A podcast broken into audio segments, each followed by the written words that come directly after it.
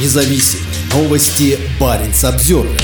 Российская стратегическая авиация проводит учения в небе Баренцева моря в преддверии саммита НАТО. Из-за тактических пусков по наземным целям для полетов гражданской авиации закрыт большой район от востока Баренцева моря до Уральских гор. В учениях на севере задействованы способные нести ядерное оружие бомбардировщики с полуострова и из Иркутской области в Сибири.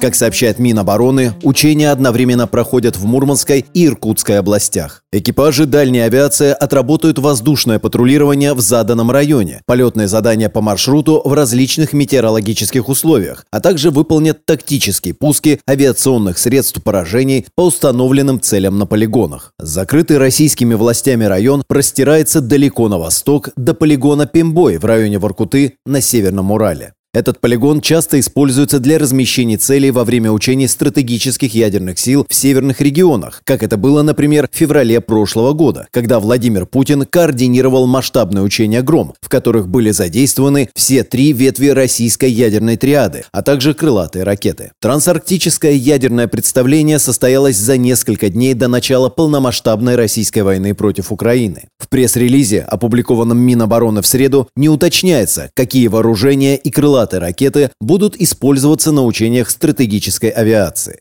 На Западе военные эксперты не спешат с выводами о том, что о российских учениях стоит беспокоиться. По крайней мере, пока. Сложно сказать, это давно запланированные обычные учения или символическая демонстрация силы перед саммитом НАТО в Вильнюсе. Они вполне могут преследовать обе цели, считает старший научный сотрудник Норвежского института оборонных исследований Кристиан Отланд. Ожидается, что на саммите НАТО в Вильнюсе на следующей неделе будут согласованы новые меры сдерживания, определена реакция Альянса на потенциал потенциальной атаки и пройдет обсуждение наиболее эффективных вариантов помощи Украине.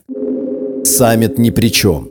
Российские власти в официальном заявлении стремятся подчеркнуть, что эти учения проходят в соответствии с их планом боевой подготовки. Это указывает на то, что мероприятие не приурочено специально к саммиту НАТО, считает профессор Норвежского института оборонных исследований Катаржина Зиск, занимающаяся изучением российского военного потенциала. Она добавила, что Россия действительно постоянно следит за тем, чтобы лидеры НАТО не забывали о ядерном потенциале и потенциале эскалации. Это попытка повлиять на решение союзников союзников в отношении Украины, сказала Зиск. По словам профессора, важно не забывать, что арктический регион играет важную роль в российской ядерной стратегии. Через него проходят маршруты полетов стратегических бомбардировщиков, а также здесь расположены аэродромы, которые можно использовать для их рассредоточения в случае кризисной ситуации или конфликта. Сам регион сохраняет свое значение для Москвы по многим причинам, в том числе из-за повышенного восприятия угрозы и чувства уязвимости, проистекающих из растущей слабости российских неядерных сил, истощения ресурсов и усиления напряженности в отношениях с Западом, сказала Зиск.